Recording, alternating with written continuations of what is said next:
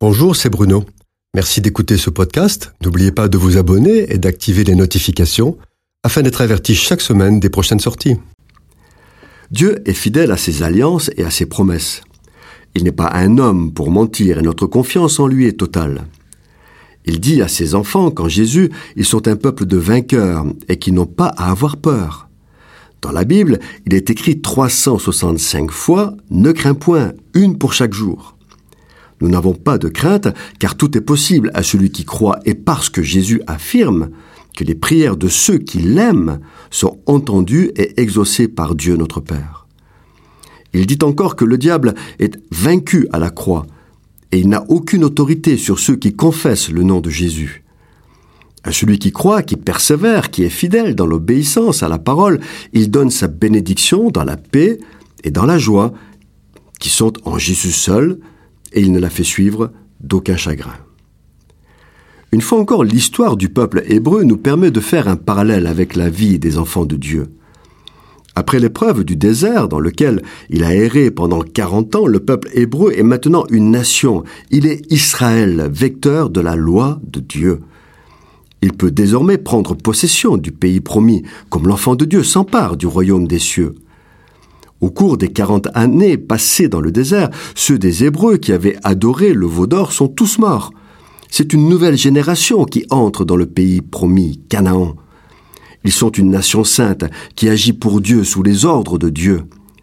Ils savent que le chef de l'armée de l'Éternel est avec eux et donc que tout peut arriver parce que rien n'est impossible à Dieu. Mais la forteresse de Jéricho se dresse devant eux, fermée et barricadée. Personne ne sort et personne n'entre. C'est l'épreuve de la foi dans le pays promis. Pour les encourager, Dieu leur assure qu'ils vaincront, et pour faire face à l'épreuve, il leur donne des ordres auxquels ils se soumettent fidèlement. Le fruit de cette soumission, c'est la victoire, l'exaucement des prières, la manifestation de la bénédiction. Au son des trompettes, les murailles de Jéricho s'effondrent, la ville est prise, ils sont vainqueurs. Aujourd'hui, les chrétiens qui ont tout en Jésus, les épreuves et les murailles de Jéricho ne manquent pas dans leur vie. Mais Jésus n'a jamais dit que notre vie serait une promenade dans un jardin de roses. Devant nous, il y a des Jéricho, et après Jéricho, il y a d'autres Jéricho plus nous grandissons dans la foi, plus nous nous engageons dans le service de Dieu, et plus le combat est âpre, les victoires plus difficiles, les souffrances plus dures. Mais nous avons l'assurance qu'avec l'épreuve, Dieu prépare le moyen d'en sortir et le juste n'est jamais abandonné.